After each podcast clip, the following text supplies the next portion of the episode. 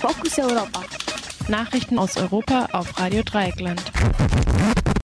Zunächst der Überblick. Zweite Corona-Welle in den USA. Moment, ich muss mal kurz hier drehen.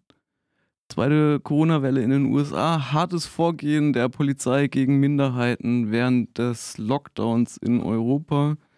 Neue Anklage gegen Julian Assange fordert 175 Jahre Gefängnis. Drei Männer wegen Mord an schwarzem Jogger Ahmad äh, Abari angeklagt.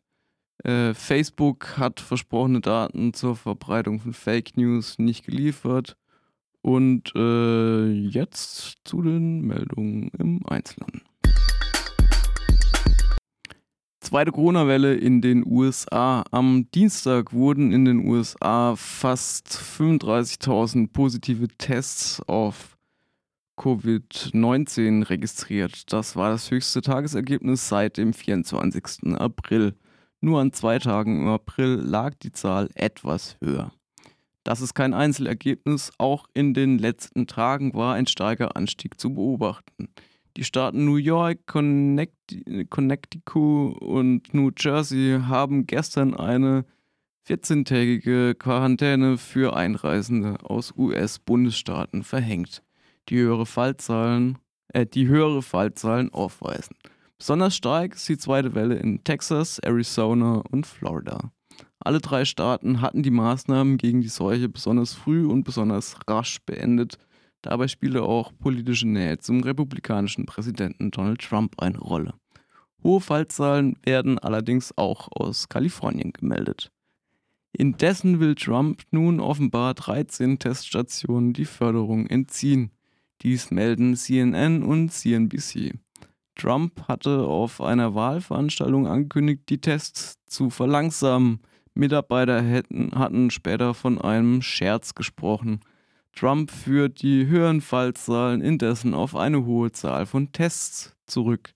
Damit ist diese Entscheidung aus seiner Sicht logisch. Die republikanischen Senatoren von Texas haben Trump jedoch gebeten, die Zuschüsse für die Teststationen nicht zu beenden. Hartes Vorgehen der Polizei gegen Minderheiten während des Lockdowns in Europa. Amnesty International hat am gestrigen Mittwoch einen Report über Menschenrechtsverletzungen durch die Polizei bei der Durchsetzung von Lockdowns und ähnlichen Maßnahmen in zwölf europäischen Ländern veröffentlicht. Demnach waren ethnische Minderheiten und marginalisierte Gruppen überproportional von Personenkontrollen und Strafen sowie von Gewalt und erzwungener Quarantäne betroffen. Zum Beispiel war in Saint-Denis die Zahl der Strafen wegen Lockdown-Verstößen dreimal höher als im französischen Durchschnitt. Saint-Denis ist das ärmste Gebiet Frankreichs, wenn man von den Überseegebieten absieht. Die Mehrheit der Bevölkerung ist schwarz oder nordafrikanischer Herkunft. Die lokalen Behörden wiesen den Vorwurf zurück, dass der Lockdown in Saint-Denis besonders häufig gebrochen wurde. In Nizza wurde, wurden in neun Nachbarschaftsbezirken, in denen hauptsächlich Arbeiterinnen und ethnische Minoritäten wohnen, längere nächtliche Ausgangssperren verhängt als im Rest der Stadt. In London stieg die Zahl der Polizeikontrollen bei Schwarzen überproportional an. In Bilbao wurde gefilmt, wie ein Mann nordafrikanischer Herkunft von der Polizei geschlagen wurde, obwohl er keine Gefahr für die Beamten darstellte. Seine Mutter machte dann die Polizisten darauf aufmerksam, dass ihr Sohn psychische Probleme habe. Darauf wurde auch sie mit einem Stock geschlagen und drei Polizisten drückten sie zu Boden. In Bulgarien wurden Siedlungen von 50.000 Roma mit einer harten Quarantäne belegt, die dazu führte, dass die Roma unter einem erheblichen Mangel an Lebensmitteln litten. In Burgas und Jambol wurden Roma-Siedlungen mit Drohnen überwacht. Die Drohnen maßen die Temperatur der Bewohnerinnen und kontrollierten ihre Bewegungen. In Deutschland, Griechenland, Serbien und Zypern wurden Flüchtlingsunterkünfte selektiv unter Quarantäne gestellt. Deutschland gehörte aber nicht zu den zwölf näher untersuchten Ländern. Neue Anklage gegen Julian Assange fordert 175 Jahre Gefängnis. Die US-Justizminister, äh, das, das US-Justizministerium hat die Vorwürfe gegen den WikiLeaks-Gründer Julian Assange verschärft, ohne den bereits bekannten 18 Anklagepunkten neu hinzuzufügen. Dem 48-Jährigen wird insbesondere vorgeworfen, durch die Veröffentlichung geheime Unterlagen das Leben von Informanten aufs Spiel gesetzt zu haben. Assange befindet sich derzeit in Großbritannien in Auslieferungshaft. Der Prozess bezüglich der Auslieferung wurde auf September verschoben. Die Veröffentlichungen auf Wikileaks führten unter anderem zur Aufdeckung von Kriegsverbrechen im Irak. Es gab aber auch viel Kritik an Wikileaks, unter anderem weil sich die Plattform im US-Wahlkampf 2016 funktionalisieren ließ.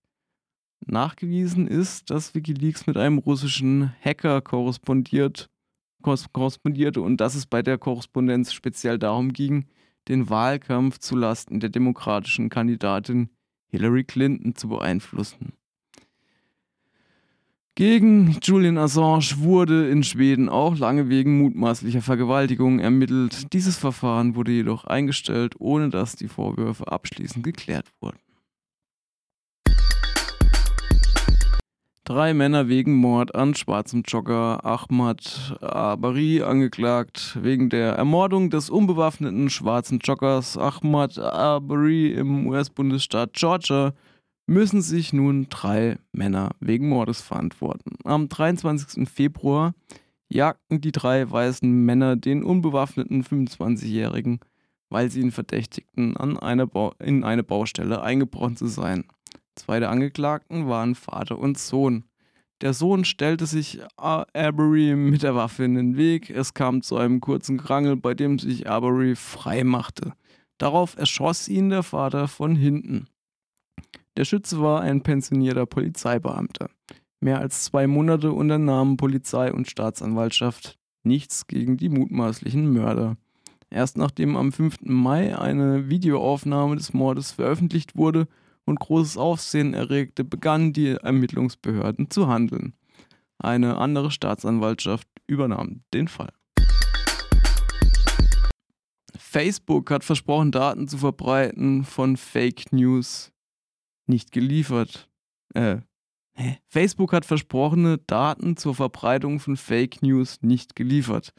Vor über zwei Jahren hatte der Facebook-Gründer Mark Zuckerberg bei einer Anhörung vor dem US-Kongress versprochen, Daten zur Verbreitung von Falschmeldungen via Facebook zu liefern.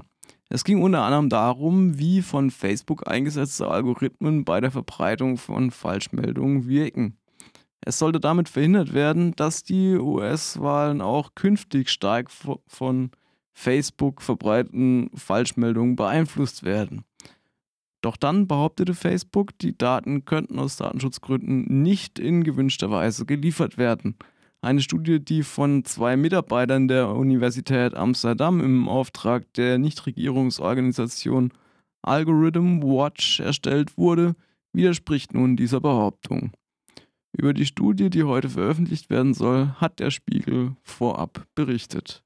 In diesem Zusammenhang warf ein Vertreter der Initiative Social Science One den Technikkonzernen vor, Schritte zur Selbstregulierung häufig zu nutzen, um gesetzliche Regelungen zu verhindern. Genau dies hatte Mark Zuckerberg mit seiner Aussage vor dem Kongress getan. Ja, und das waren die Fokus Europa Nachrichten für heute, den 25. Juni 2020 aufgeschrieben und zusammengestellt vom Kollegen Jan.